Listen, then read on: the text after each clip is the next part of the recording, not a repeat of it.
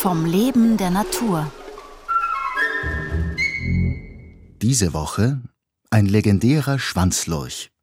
Die Entwicklungsbiologin Katharina Lust erzählt über die erstaunlichen Fähigkeiten des Axolotls.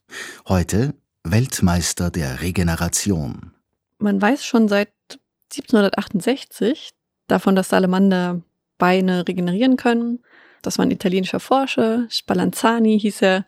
Der hat in einem Buch damals beschrieben, dass Salamander nach einer Verletzung die Beine nachwachsen können. Und der Axolotl ist eigentlich der, könnte fast sagen, Champion unter den Wirbeltieren im Hinblick auf Regeneration. Wenn er ein Bein verliert, wird das Bein regeneriert. Wenn das Herz verletzt wird, wird das Herz regeneriert und der kann sogar Teile vom Gehirn regenerieren. Also die Eidechse kann ihr Bein zum Beispiel gar nicht regenerieren, aber was sie regenerieren kann, das kennen vielleicht auch viele Leute, ist den Schwanz. Wenn man so einen Gecko mal sieht oder ja, auch eine, eine andere Eidechse, dann sieht man manchmal, da sieht irgendwie was anders aus an der, an der Schwanzspitze oder manchmal ist sie auch gerade abgeworfen worden. Das ist aber keine perfekte Regeneration, weil nicht das Original wiederhergestellt wird. Das heißt, was da regeneriert wird, ist nicht das komplette Rückenmark. Es werden zum Beispiel keine neuen Nervenzellen gebildet. Es besteht nur noch im Endeffekt aus so einer Knorpelkapsel. Da werden auch keine wirklichen Knochen nachgebildet. Der Axolotl hingegen kann das aber. Und das beginnt damit, dass erstmal das Blut relativ schnell gerinnt. Dann bildet sich hm, eine Struktur, die heißt Wundepidermis. Das ist im Endeffekt eine Zellschicht, die die Wunde abschließt. Und danach bildet sich die eigentlich bekannteste Struktur für die Regeneration, das heißt Blastem. Das können im Endeffekt alle verloren gegangenen Zelltypen wiederherstellen. Das heißt, wenn er eine Verletzung hat oder man den Schwanz abschneidet, wird das Rückenmark nachgebildet, die Knochen, die Wirbel, die Nervenzellen, Muskeln.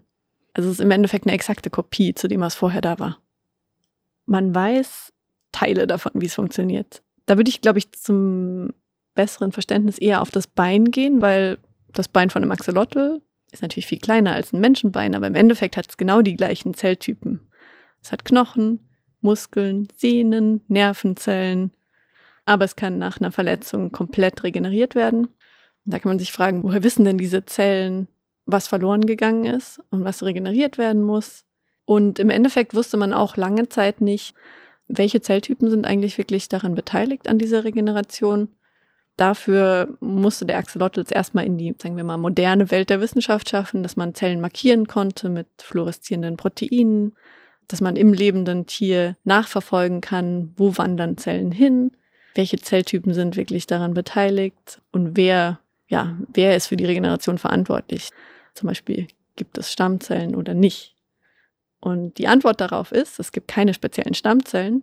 Also der Axolotl hat nichts Besonderes, das ihn zum Beispiel vom Menschen unterscheidet im Bein, sondern es sind Bindegewebszellen, die nach einer Verletzung sowas wie eine Dedifferenzierung machen. Das heißt, die verlieren im Endeffekt ihre Eigenschaften und gehen ein bisschen in der Zeit zurück zu einem Stadium von einem Embryo und können dann neue Knochen, neue Bindegewebszellen herstellen. Und das sind eigentlich die Zellen, die hauptsächlich an der Beinregeneration beteiligt sind.